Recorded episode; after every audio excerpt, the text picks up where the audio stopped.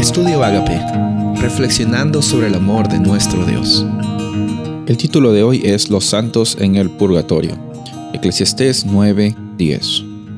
Todo lo que te viene a la mano para hacer, hazlo según tus fuerzas, porque en el Seol a donde vas no hay obra, ni trabajo, ni ciencia, ni sabiduría.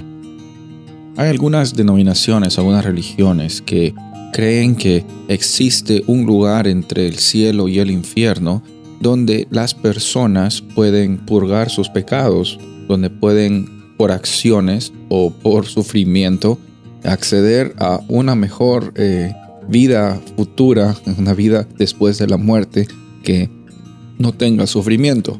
Eh, aparentemente esa es la realidad que muchas almas tienen que pasar para tener una experiencia mejor de vida después de la muerte.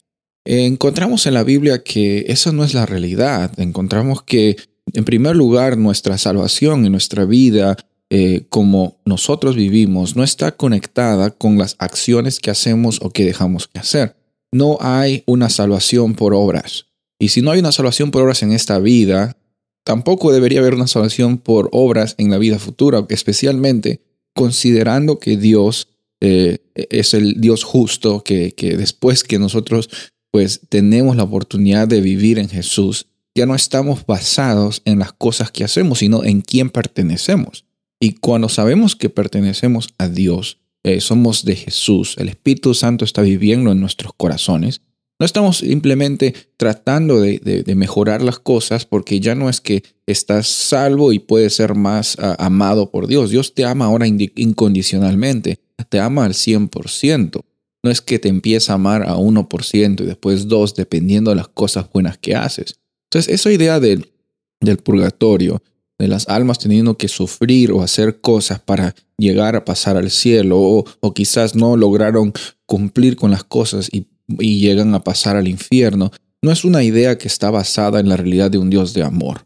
A Dios no le complace que simplemente tú tengas un cambio de conducta solamente para que los demás piensan que eres una mejor persona o porque piensas que con eso Dios te va a amar más.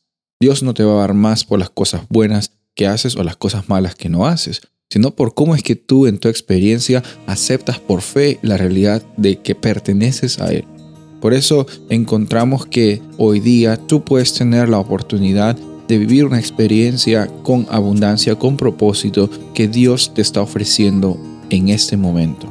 Hoy día puedes caminar por fe sabiendo de que tu vida tiene un propósito en Cristo Jesús y también tu vida tiene eternidad por el amor que Él tiene hacia ti. Soy el pastor Rubén Casabona y deseo que tengas un día bendecido.